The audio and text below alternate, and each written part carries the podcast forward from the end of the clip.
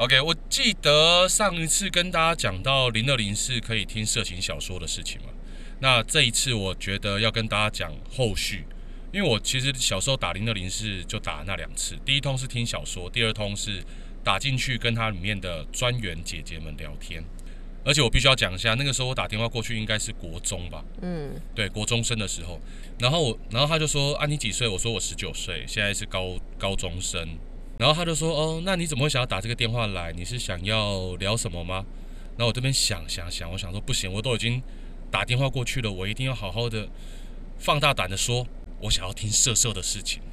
然后呢？然后他说：“那你想要听什么色色的事情？”他只要听到那关键字，他突然间声音就变得更妩媚。关键字，比如说全连间九五折，请柜台支援，请支援收银。请支援收银。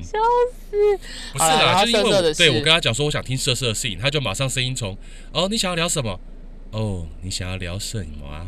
然后我就跟他说那那我想要听你叫的声音。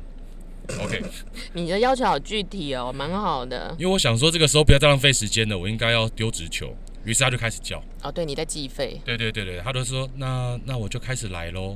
我就说好，嗯他就开始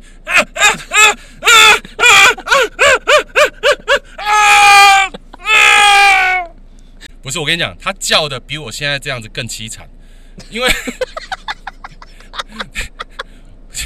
不是那个凄惨，并不是被车撞到那种凄惨，是是那种有人要追杀你，不是是那种他好像不断的被攻击，他就啊啊啊啊，然后声音超尖，然后非常的快，